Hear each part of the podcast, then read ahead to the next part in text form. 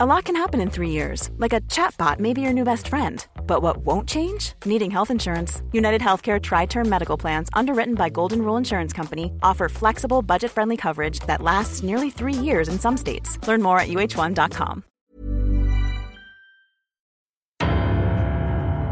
Der er John Sinclair Podcast mit Amy Zayat.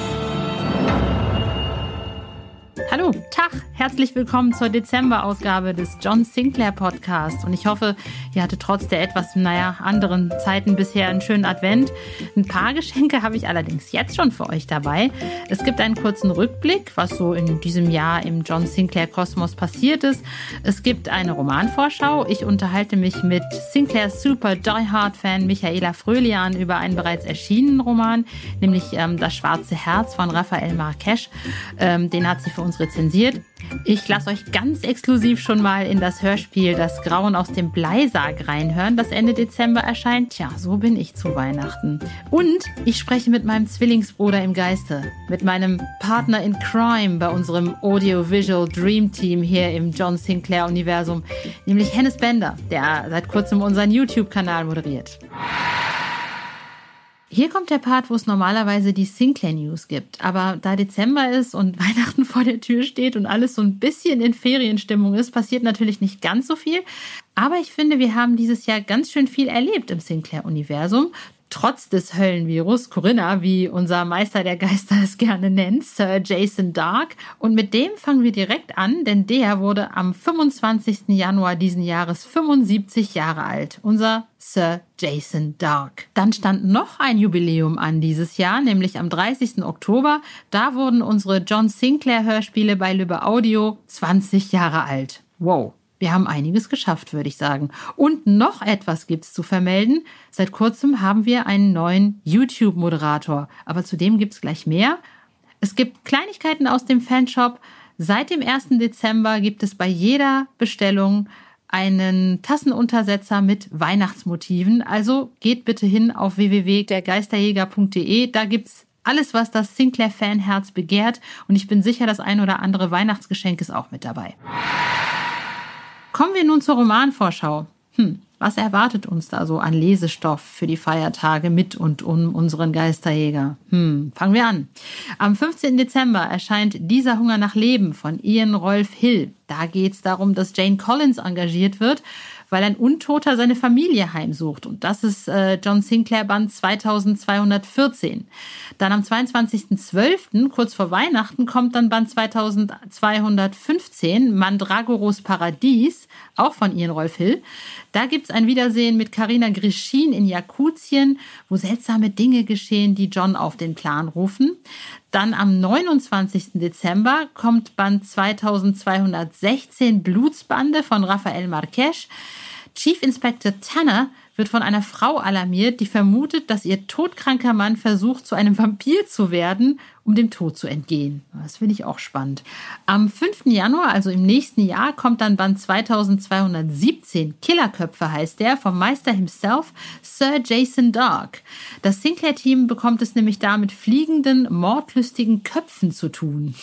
Und zu guter Letzt kommt am 12. Januar Band 2218 im Bann der Hexe von Thomas Williams. Und das ist eigentlich eine sehr interessante Geschichte. Das ist ein Gastroman, behandelt das Thema Lost Places und ist die Sinclair-Premiere von Thomas Williams, der letztes Jahr den Kurzgeschichtenwettbewerb gewonnen hat, damals auf der Sinclair Night in Köln im November letzten Jahres. Ich war dabei und äh, ich fand die Geschichte, die er damals schon vorgetragen hat, so super. Die wurde auch äh, dann äh, als Fan-Podcast eingesprochen, falls ihr nochmal nachhören wollt.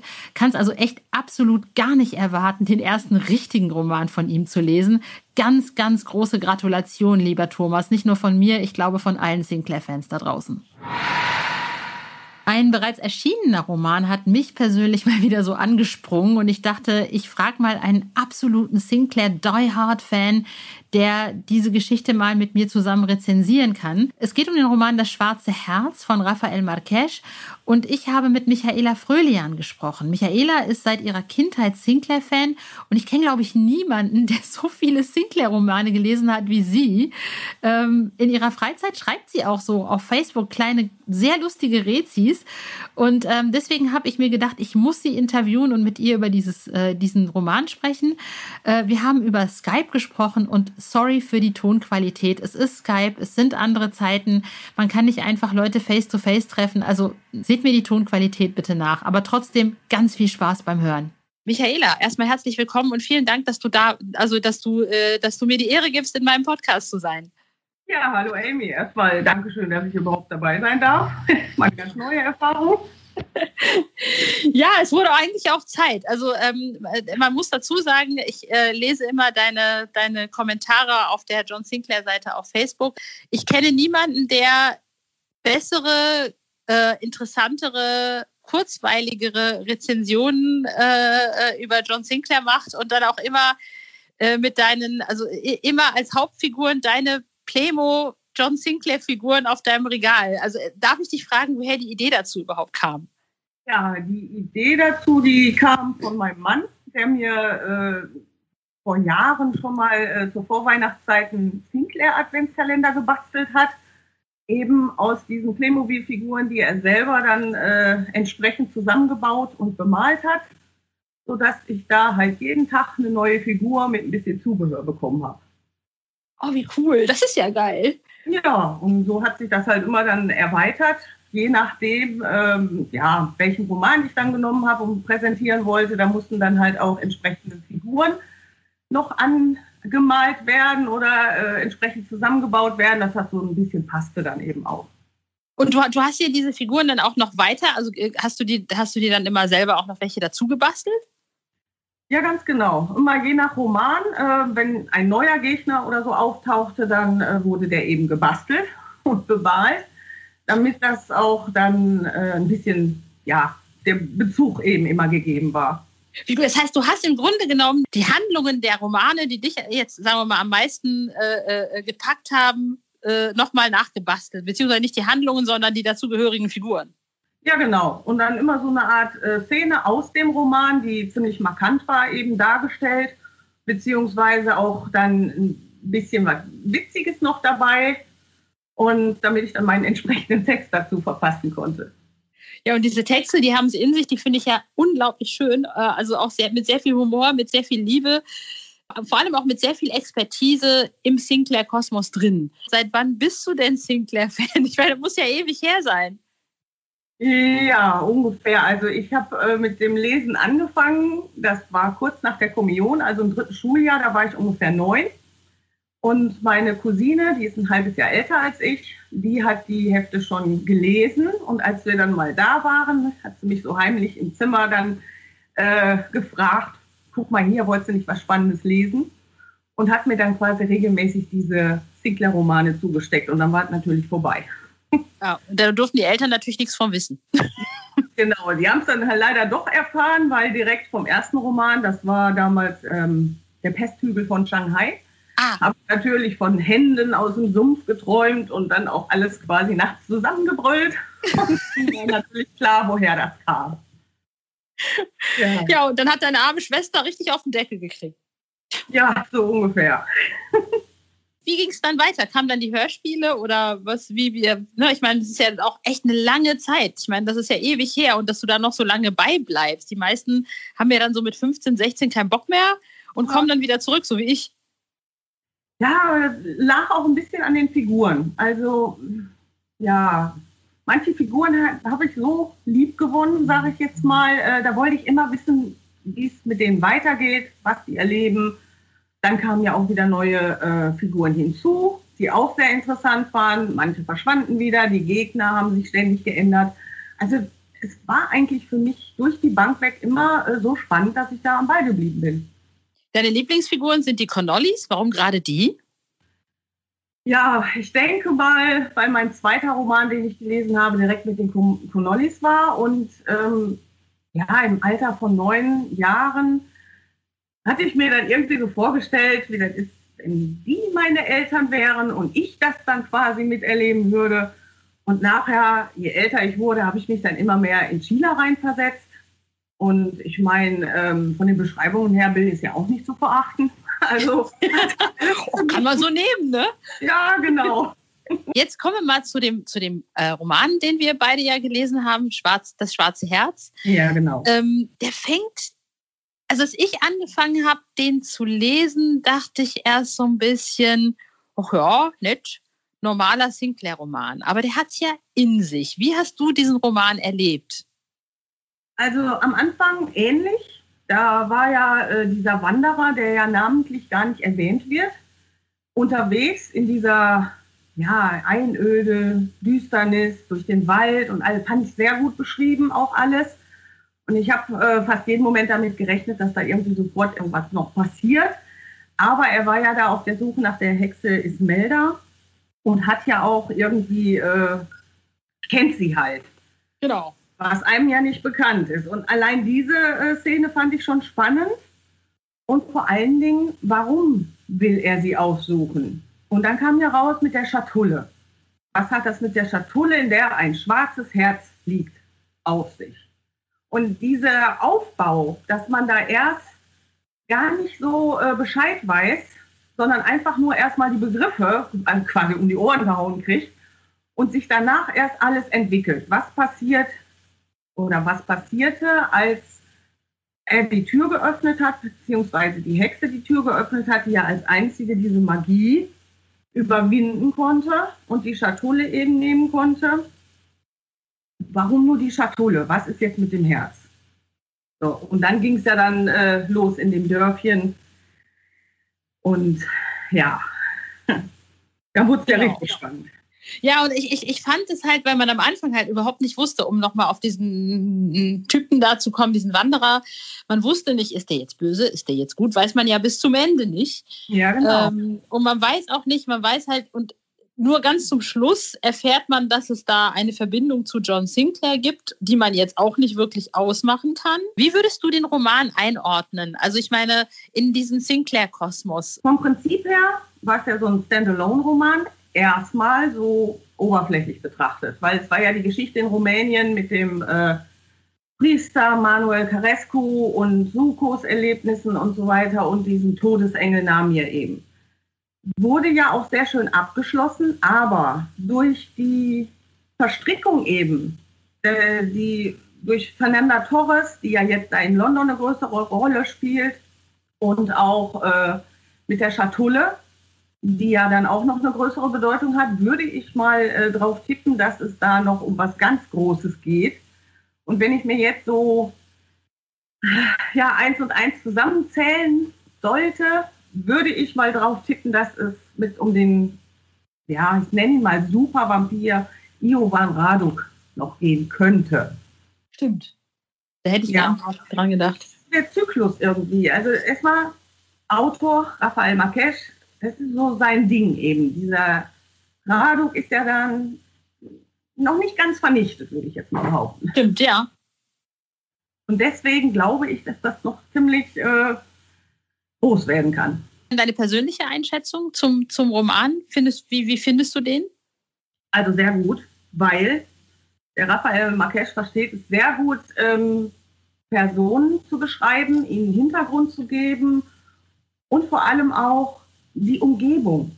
Also die, wenn die durch den Ort gelaufen sind, eine kleine Beschreibung, wen haben sie getroffen, wie geht es den Menschen, was machen die gerade und so weiter. Aber es war nie zu viel, dass man denkt, ach Gott, wie langweilig, das interessiert mich jetzt überhaupt nicht, sondern es war immer so viel Hintergrundinfo, die man brauchte, um sich das wirklich schön vom geistigen Auge vorstellen zu können. Cool. Und das mag ich eben so an Romanen, sobald die bildlich werden, dann zünden die auch. Sag ich jetzt mal so. Ganz herzlichen Dank nochmal an dieser Stelle an Michaela Fröhlian. Das war ein sehr, sehr schönes Gespräch. Ende Dezember gibt es wieder ein neues Hörspiel, Das Grauen aus dem Bleisarg. Und ich werde immer ganz aufgeregt, wenn ich erfahre, dass bald ein neues Hörspiel rauskommt. Aber besonders zu Weihnachten ist das bei mir noch ein bisschen extremer. Ich, ich weiß nicht, wie das bei euch ist, aber irgendwie verbinde ich John Sinclair immer so ein bisschen mit Weihnachten. Keine Ahnung, ob das daran liegt, dass ich äh, meine ersten Sinclair-Hörspiele damals als Kind irgendwie 1983 im Herbst kennengelernt habe und mich noch echt gut daran erinnern kann, wie wir mit Lebkuchen und Plätzchen beladen in irgendeinem Kinderzimmer Kassetten gehört haben oder so. Ich, ich weiß es wirklich nicht. Ich habe zwei ganz besondere Erinnerungen an, an John Sinclair mit Weihnachten. Die erste, ähm, ja, ich hatte früher immer also es gab immer den Schoko-Adventskalender und es gab dann noch den Kalender, den meine Mama für mich gebastelt hat. Und da waren dann immer so Sachen drin, da war dann so meinetwegen eine kleine Streichholzschachtel und wenn man die aufgemacht hat, da war dann ein kleiner Zettel drin, da stand dann eine halbe Stunde länger aufbleiben. Oder, na, als ich da schon ein bisschen älter war, da war ich so 14, da war dann mal ein Lippenstift drin oder ein Kajal. Da hing auch mal ein Sinclair-Roman. Aber woran ich mich am besten erinnern kann, irgendwann musste ich mal eine Mathearbeit schreiben und ich war richtig schlecht in Mathe, war ich immer, bis zum Abi.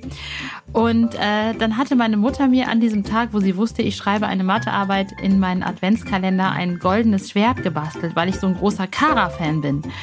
Und äh, dann hat sie mir gesagt, so, das nimmst du jetzt mit und steckst es äh, in, den, in den Schulranzen.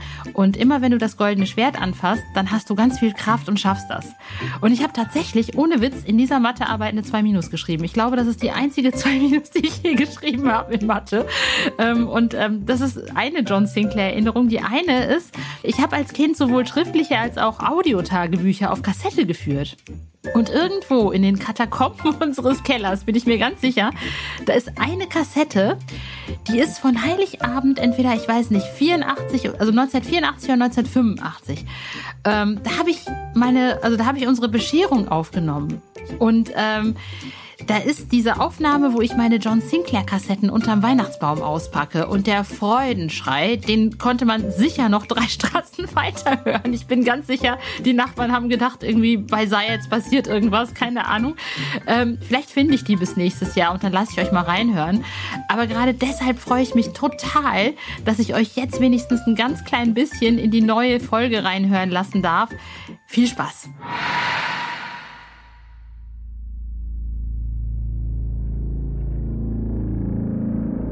Auf einem vor langer Zeit geschlossenen Friedhof südlich von Lauder, Schottland. Am Eingang zur Familiengruft der Lockheads. Bitte treten Sie ein, Miss Lockhead. Oh, oh, vielen Dank. Äh, Da vorne ist die Treppe, die runter zur Gruft führt. Äh, da runter? Exakt. Äh, Warten Sie, ich bin natürlich vorbereitet. So. Was wäre denn ein Besuch in einer Gruft ohne die richtige, stimmungsvolle Beleuchtung? So. Der hagere Mann hielt Thelma Lockett die Fackel hin. Oh, Nehmen Sie sie ruhig. Dann können Sie vorausgehen. Im Schein der Flamme fielen ihr zum wiederholten Male sein ausgezehrtes Gesicht auf und die Schmutzflecken auf seinem Pullover. ja. Äh, äh, danke. In seinem Rücken an der gegenüberliegenden Wand prangte eine Steinplatte mit einer Inschrift. Herunter führte eine Treppe in die Tiefe. Das Sichtbare vergeht, doch das Unsichtbare bleibt ewig. Und seien Sie bitte vorsichtig. Das Moos macht die Stufen glitschig. Ich, ja.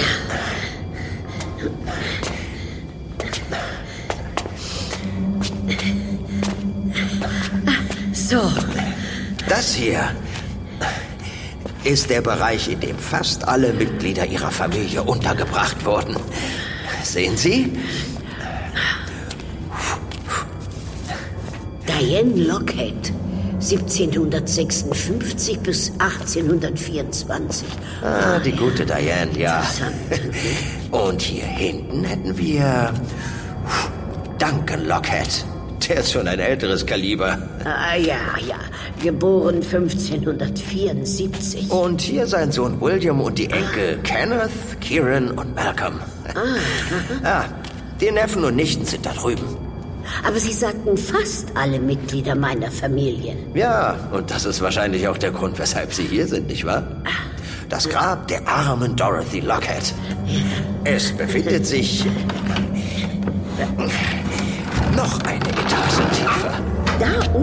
Familie hat sie lebendig begraben.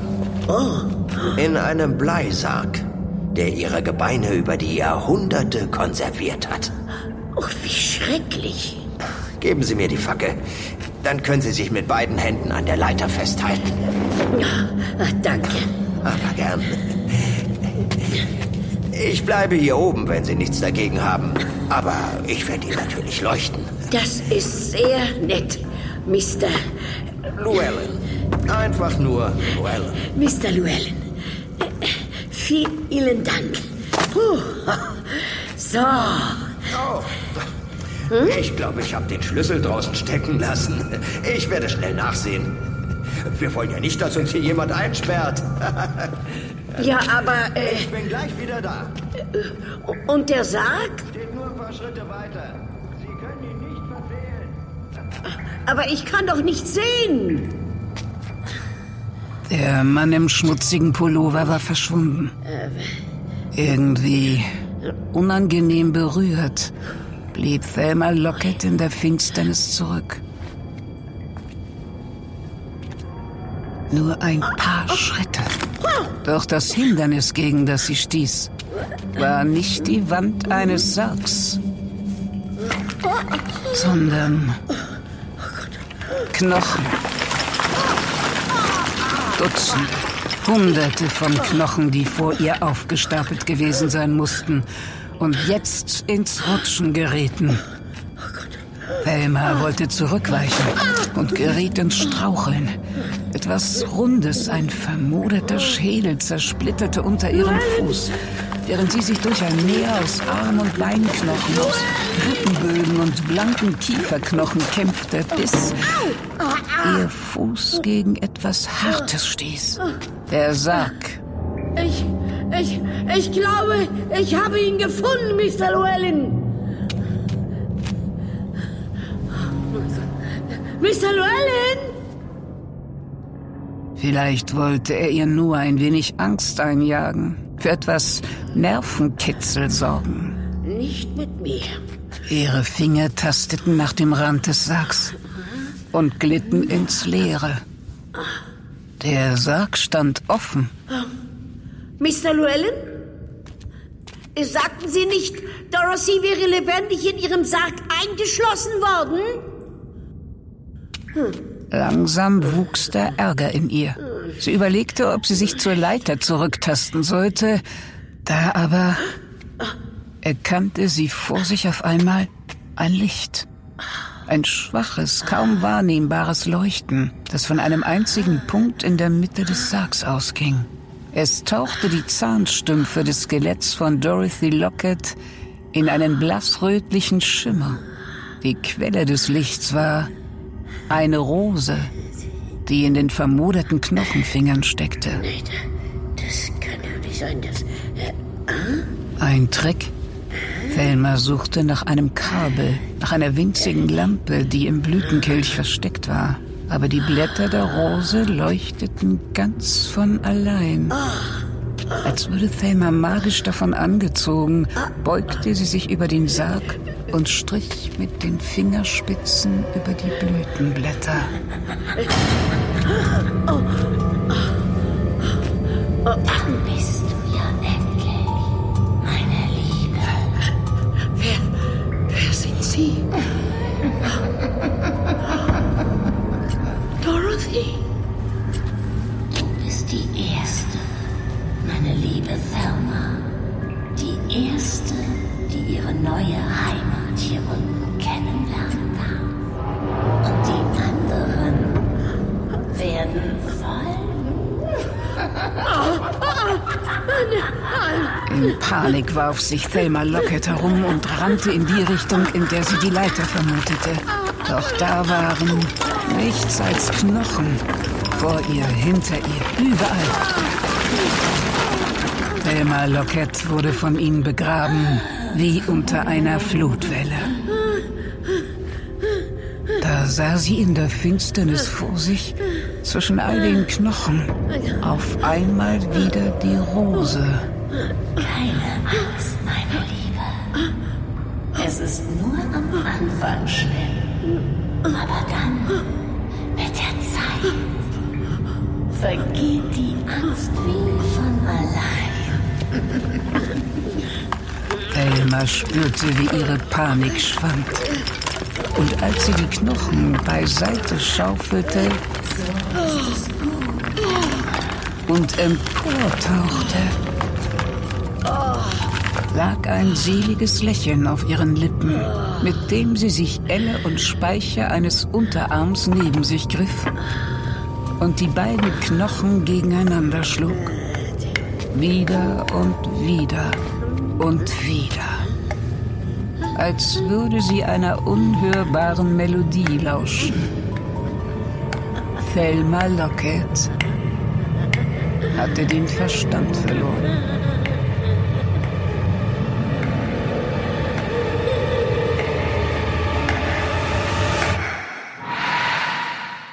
Tja, und wenn ihr mehr wollt, dann müsst ihr das wohl auf euren Wunschzettel schreiben, denn ich darf nicht mehr verraten. Ich habe ja schon erwähnt und vielleicht habt ihr auch schon selber mal reingeguckt, es gibt einen neuen Moderator für unseren YouTube-Kanal. Und es ist niemand anders als der ganz großartige Hennes Bender. Ich durfte vor einigen Wochen mal zu Bastei Lübbe und ihm bei der Arbeit zugucken. Äh, falls ihr noch nicht reingeschaut habt in den Night Talk, der wird immer in den Kellergewölben des Verlags produziert. Wer weiß, was der Hennes da irgendwann mal alles an Dämonen bekämpfen muss. Ich bin da nicht so sicher. Ich kannte Hennes vom Sehen, weil wir früher mal äh, für den gleichen Radiosender gearbeitet haben. Aber seit ich ihn nun auch richtig kennengelernt und gesprochen habe, weiß ich, das ist mein Zwillingsbruder im Geiste. Ihr werdet verstehen, was ich meine, wenn ihr das Interview gehört habt. Also sage ich jetzt nichts mehr und wünsche euch viel Spaß beim Zuhören. Seit einiger Zeit haben wir hier einen YouTube-Kanal, der wird moderiert von dem einzigartigen Hennes Bender. Ähm, als ich gehört habe, Hennes Bender macht den, dachte ich, auch ehemaliger Kollege bei 1 Live, nur schon ewig nicht mehr gesehen. Hab ihn immer mal wieder auf Preisverleihungen, Musikpreisverleihung bei 1 Live an mir vorbeigehen sehen. Äh, habe ihn aber nie angesprochen, bin aber total happy und ich bin mit diesem YouTube, ich war total begeistert, alleine schon von den ersten äh, Folgen, die ich gesehen habe. Ähm, Hennes, wie bist du zu diesem Job überhaupt gekommen? Ich wusste noch nicht mal, dass du Sinclair-Fan bist bis vor kurzem. Ja gut, wir kannten uns ja auch nicht. Die Frage ist, warum äh, bin ich an dir vorbeigegangen? Warum hast du mich nicht angesprochen? Verdammt nochmal. Ich weiß gar nicht. Wahrscheinlich war ich so beschäftigt und habe irgendwie ein anderes Folge Na, wir, haben ja, wir haben ja auch ein paar gemeinsame Kollegen bei, bei äh, 1 Live gehabt. Ich bin ja jetzt schon auch länger nicht mehr bei 1 Ja, Live. ich muss auch nicht mehr. Sagen, weil ich bin ja auch viel, viel älter. Ja, Ich mache total. jetzt Seniorenradio. ähm, und wie ich zu dem John Sinclair YouTube-Kanal gekommen bin, äh, beziehungsweise wie wir das gerne nennen, der John Sinclair Night Talk. Das muss ich immer wieder sagen, sonst wird unsere Brandmanagerin böse. Markenbeauftragte. Unsere Markenbeauftragte, ja. Äh, das war ähnlich wie bei dir. Ich bekam einen Anruf ähm, über meine Agentur und da hieß es, hättest du Lust, dich mal äh, in, in Köln äh, mit Lübbe zu treffen? Die wollen was machen mit Sinclair, mit dir. Und ich, natürlich ein riesen Sinclair-Fan, seit, seit Anfang der 80er Jahre. Ähm, das fing bei dir an, weiß ich, mit den Hörspielen, mit den Tonstudio Braun Hörspielen. Genau. Bei mir fing es tatsächlich mit den Heften an. Wie bei den meisten Jungs. wie bei den meisten Jungs auch. Und mein erstes Heft war der Zombie-Bus. Auch so ein Klassiker, der Zombie-Bus. Kennt vielleicht einige aus dem Berufsverkehr, morgens um acht, da ist der ganze Bus voller Zombies. Das dachte ich auch gerade.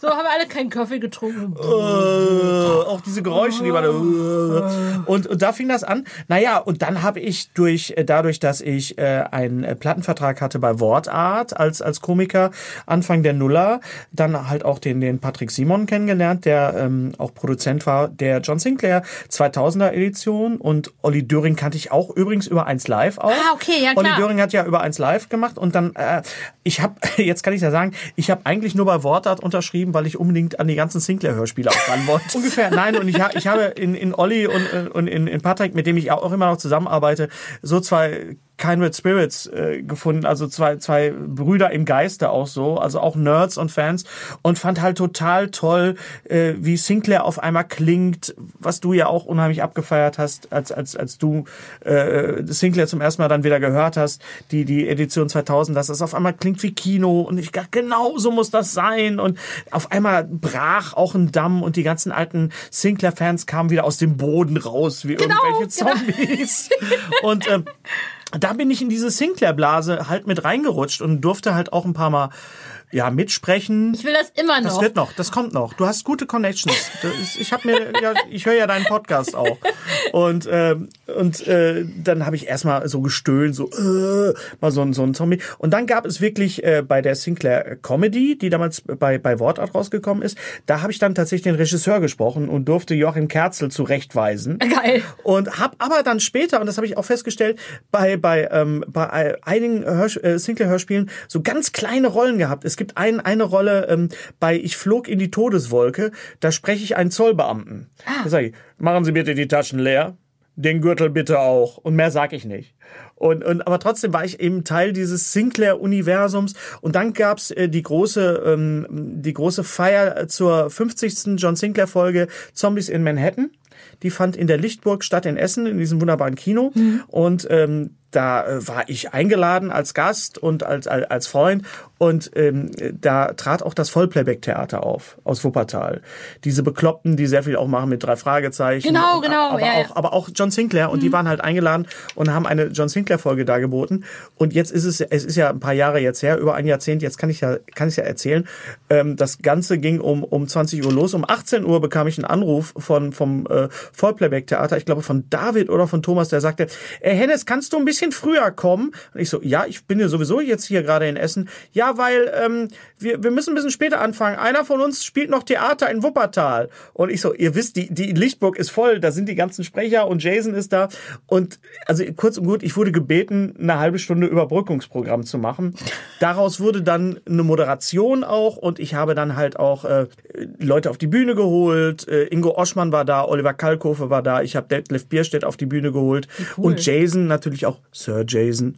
Äh, Nur Frank Laubrecht, der damals den John Sinclair gesprochen hat, der hat mir im, im Vorfeld gesagt, Herr Bender, holen Sie mich bitte nicht auf die Bühne. Der wollte irgendwie, der wollte lieber so ein bisschen anonym bleiben, weil ihm war das auch ein bisschen unheimlich, dieser ganze Tovabo und die ganzen Fans dann so auf einem Pulk. Naja, und ich habe John Sinclair seitdem einfach auch nicht verlassen. Ich habe äh, viele Jahre lang eine Hörspielkolumne geschrieben in einer ähm, Zeitschrift namens Deadline und den Hörsturz und da habe ich halt auch äh, über John Sinclair gesprochen, aber auch über andere Horrorhörspiele. Ich bin vor allen Dingen auch ein großer, nicht nur ein großer Sinclair-Fan, sondern auch ein großer, großer Hörspielfreak.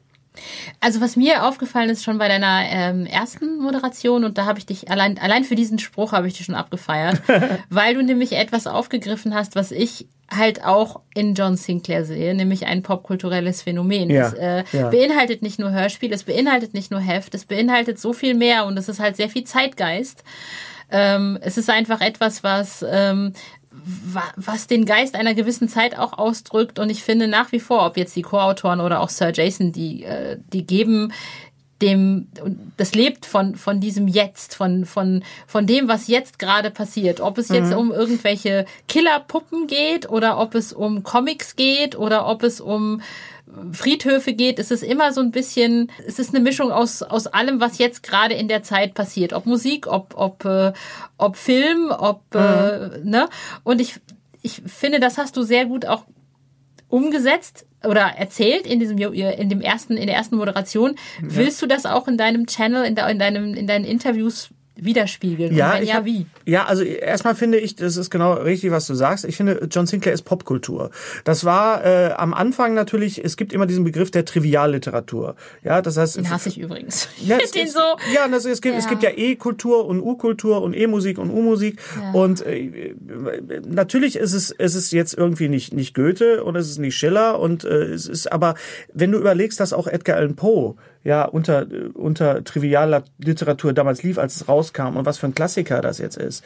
Äh, wir, wir haben in Deutschland nicht so viel, ähm, wir haben nicht so einen großen popkulturellen gemeinsamen Nenner. Wenn du in Amerika bist oder in England bist, dann kennen Leute meistens alles von, ob das jetzt äh, Horror ist oder Comedy ist und so weiter. Und da wird niemals die Nase gerümpft und wird gesagt so, da ist nicht das Feuilleton, das sagt so, ah nee, aber da, das ist keine Hochkultur, wir müssen großes Theater machen. Genau und auf John Sinclair können wir können sich sehr, sehr, sehr viele Leute einigen. Und das wurde natürlich durch die Hörspiele und durch die Anmutung, durch, die Cineast, durch diesen cineastischen Ansatz nochmal viel, viel wertiger. Dass wir gesagt haben, so wir, wir, wir stehen jetzt dazu, wir finden John Sinclair geil.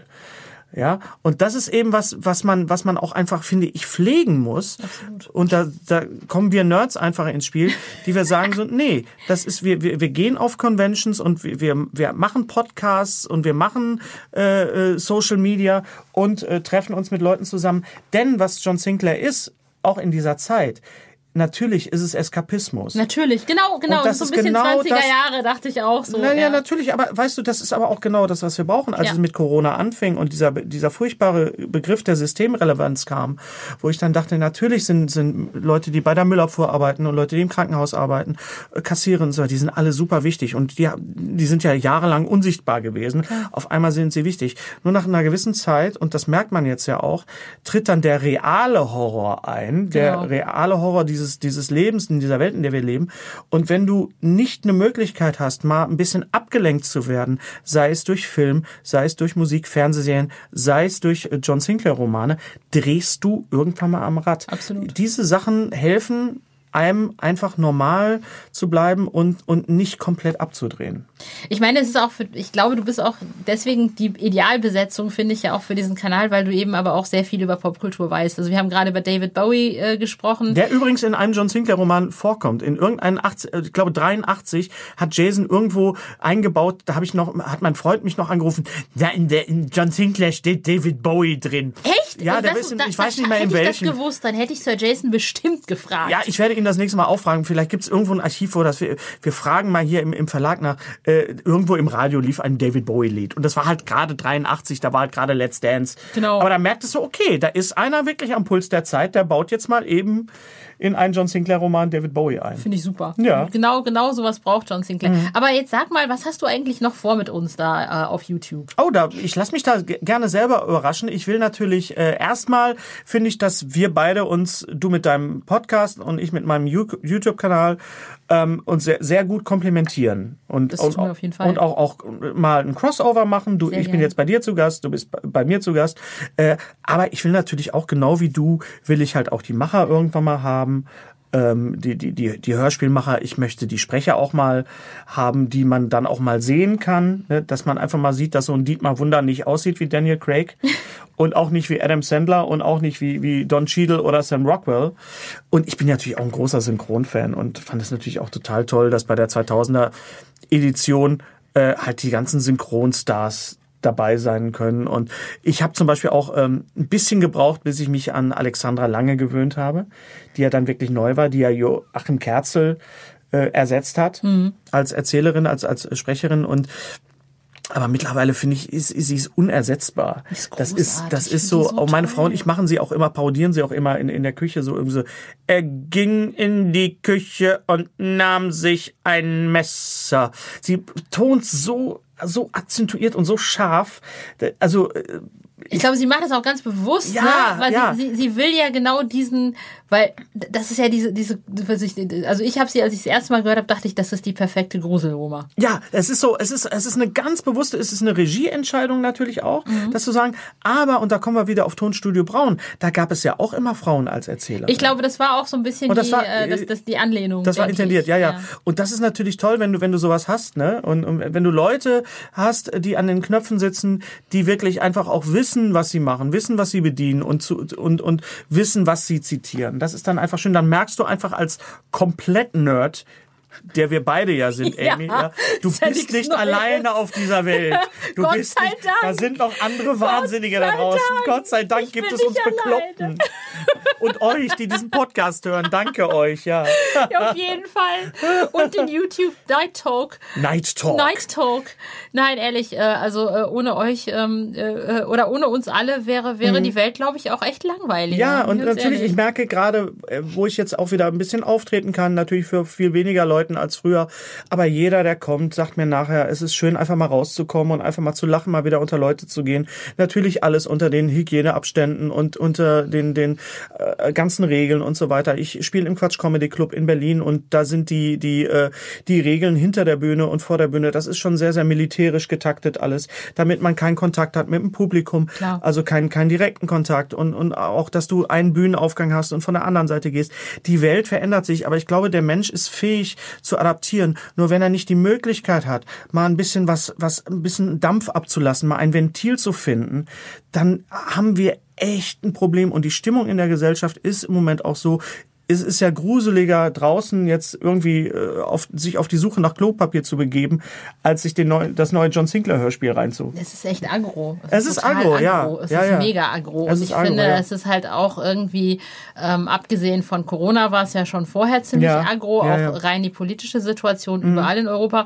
Und dann kommt Corona und dann ist man echt froh, wenn man da irgendwie mal was hat. Deswegen habe ich auch in Berlin, ich bin da echt abgetaucht und ich fand das auch so schön, was du gerade er erzählt hast, halt, ne? auch mit den, mit den Hörspielmachern zu sprechen und Mhm. einfach all die Fragen aufzuwerfen, die vielleicht sich auch viele Fans stellen oder Mhm. die vielleicht auch, ja, die, die man vielleicht auch sonst nicht beantwortet bekommt, weil, weil Ja. man sie ja nicht so oft trifft oder Ja. sieht oder so. Man, man als Fan kriegt man ja das Hörspiel, man hört sich das an, aber man, man kommt ja nie dazu, jetzt die Macher zu sprechen oder Ja, so. und auch deren Realität und deren Berufsleben hat sich natürlich auch verändert. Klar. Meine, am Anfang war es ja auch so, dass es, dass, äh, wenn du dich erinnerst, es kamen ja die Serien äh, in den Streamingdiensten, die kamen ja nur im Original, weil die ganzen Synchronsprecher nicht ins Studio durften. Auch die Genau. waren ja natürlich auch. Und wir, wir, wir finden ja Lösungen dafür. Guck mal, wir sitzen jetzt in einem Studio, getrennt von einer Plexiglasscheibe und wir sprechen ins gleiche Mikro.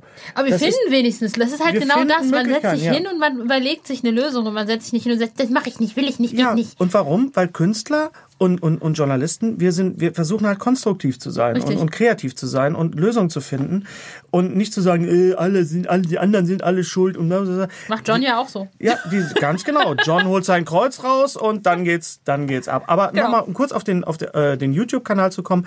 Wir machen dann natürlich auch dadurch, dass wir das Medium Bild haben und Kamera haben, äh, da machen wir auch so Sachen wie Unboxing zum Beispiel. Ja, wir haben jetzt äh, eine, eine, eine Special Edition Box ausgepackt. Oder wir zeigen auch mal was. Und ich will auch unbedingt mal den Timo Würz haben, den, den, den Grafiker, der die neuen Sinclair äh, Cover malt und, und äh, wir, wir, wir, wir, äh, brainstormen die ganze Zeit, wen wir mal wirklich vor die Kamera holen können. Und Geht äh, der, geht der Night Talk auch mal raus? Ich fände das ja toll, wenn ihr mal rausgeht aus äh, eurem das ist eine sehr gute Idee und wir haben ja, ich habe ja noch äh, zwei andere Podcasts, die ich, die ich mache mit meinem Kollegen Thomas Nikolai. Den, äh, das ist ein kleiner Ost-West-Dialog, das, das nennt sich Blühende Landschaften. Mhm. Und wir haben einen Podcast, äh, der heißt Streter Bender Streberg, da bin ich dabei. und Mhm. Ja, den Thorsten kenn ich. Ja, ja, ja. Thorsten Streter und Den Gary Streberg. ich, ja. Und wir machen tatsächlich nicht oft im Jahr, aber zwischendurch auch mal einen Live-Podcast. Auch da natürlich in Theatern, wo das geht, wo das Publikum auch Abstand hat oder jetzt auch gerade mit, mit Masken. Und da laden wir uns halt auch gerne Gäste ein. Wir hatten auch schon äh, Patrick Bach in Hamburg, den, den Schauspieler von Silas und auch ein, ein Hörspielsprecher äh, Sprecher und Schauspieler. Und wir hatten, ähm, wir hatten auch äh, jetzt, Warte, da gehe ich mal kurz rein. Ja. Patrick Bach ähm, ähm, hat ja auch schon für Sinclair gesprochen. wollte ich gerade sagen, genau. Sorry. Ja, wollte ich grad Lass sagen. den Mann ausreden, ey. Lass mir, hm. Wie unsere Brandmanagerin gerade verlauten lässt. Ich kill euch. Die Stimme aus dem Jenseits. Ihr wisst, ne? Genau. Jetzt wisst ihr, meine Redakteurin im Hintergrund, ne, wenn ich irgendwas falsch mache, dann kommt die Stimme aus dem Off. Und da, müsst, da muss ich aufpassen. Und ne? natürlich, hat- natürlich hat sie recht, weil Patrick Bach äh, auch schon bei John Sinclair mitgesprochen hat und ganz jeden viel. Fall. Und wir hatten jetzt zum Beispiel auch Bastian Pastewka da und die Leute freuen sich einfach auch total, der auch ein totaler Hörspielfan ist. Und ähm, also wir, müssen wir müssen wieder zusammenkommen. Wir müssen wieder zusammenkommen und Spaß zusammen haben. Und ich glaube, wir müssen vor allen Dingen wieder lernen, miteinander zu reden und nicht übereinander zu Ja, reden. ja, Das total. ist so wichtig. Total, einfach. total. Guck mal, John hat ja auch immer jede, jede literarische Figur, ob das jetzt ein Sherlock Holmes ist oder ein John Sinclair, hat auch immer einen Sidekick, mit dem er sprechen kann und mit dem er sich austauschen kann. John äh, hat seinen Suko, Sherlock Holmes hat seinen, seinen, Sein seinen Watson. Dr. Watson Ja. und so weiter. Und du hast muss- mich zum ja, Beispiel. Genau. Jetzt. Oder du mich. Lass mich dein Dr. Watson sein. Ja, lass, lass, lass mich Suko. dein, de, deine Joe Watson. Kennst du hier Elementary? Ja, natürlich mit, mit, mit, mit, mit Lucy Lou. Genau. Ja, genau. Ja, genau. Joan Watson. Joan genial, Watson. oder? Ist geil. Absolut genial. Ich muss auch sagen, ich habe das ja auch Sir Jason gesagt, auch die Tatsache, ne, dass er einen Chinesen sich ausgeguckt Ja, hat. ja, ja. Das finde ich so geil. Und da reagiert er so toll drauf. Hört euch bitte, wenn ihr ihn noch nicht gehört habt, hört euch bitte diesen Podcast an. Also Sir Jason geht richtig gut ab an der Stelle. Ich habe ihn sehr, sehr hart gefeiert dafür. Ja. Ich liebe ihn. Und ja, wir, wir können ihn einfach nur, nur, nur abfeiern. Ist einfach großartig. Weil er ist auch der Grund, warum wir das machen. Deswegen, lieber Sir Jason, wenn du das hörst, danke Dankeschön. für unsere Arbeitsstelle. Danke. für Oh jeden Gott. neuen Roman. Love you. Oh Gott, Nerds unter sich. Oh mein Gott, ey, man darf uns, glaube ich, nicht. Ich glaube, wir können, können auch so zusammen so einen Podcast machen. Ich glaube, das, Das machen wir gerade, das, Amy, äh, falls du es noch nicht mitbekommen Wir machen Echt? zusammen Tatsächlich? Podcast. Scheiße, ich habe es gar nicht mitbekommen. ja, das können wir öfter machen. Eigentlich bei- gerne, bei, bei der. Sinclair, bei der Sinclair Anytime. Convention, äh, Convention müssen wir auf jeden Fall irgendwie zusammenarbeiten. Auf jeden Fall. Ich So Moderationstu, so Marianne und Michael. Ja. So, so, so, du im Dirndl und ich so, hallo, liebe Sinclair-Fans. Und dann, dann schickst du mich auf Reportage. So, ey, du, du renn jetzt mal und mach hier Interview mit Fan XY. Du hast, du hast Außenreporter. Genau. renn mal Ja, du da. gerne. Du, ich- du ich kenne ein paar Leute äh, bei, bei, bei Löbe, äh, vielleicht hören die das jetzt auch gerade und vielleicht denken die, ja, die beiden, genau.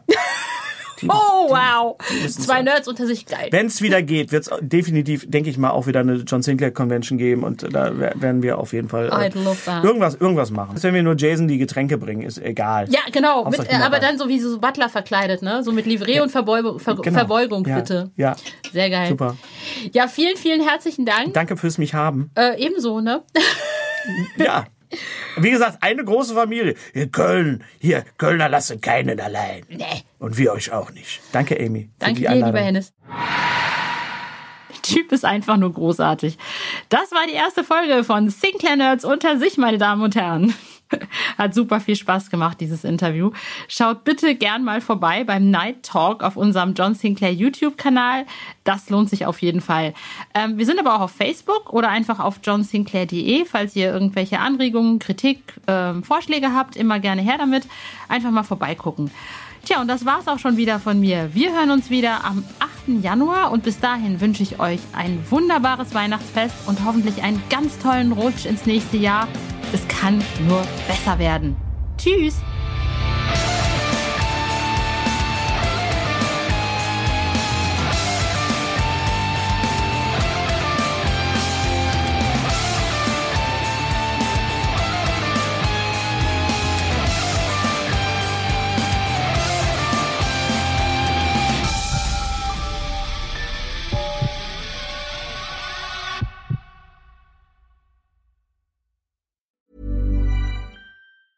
Planning for your next trip? Elevate your travel style with Quince. Quince has all the jet setting essentials you'll want for your next getaway, like European linen, premium luggage options, buttery soft Italian leather bags, and so much more. And it's all priced at 50 to 80% less than similar brands. Plus, Quince only works with factories that use safe and ethical manufacturing practices. Pack your bags with high-quality essentials you'll be wearing for vacations to come with Quince. Go to quince.com slash trip for free shipping and 365-day returns.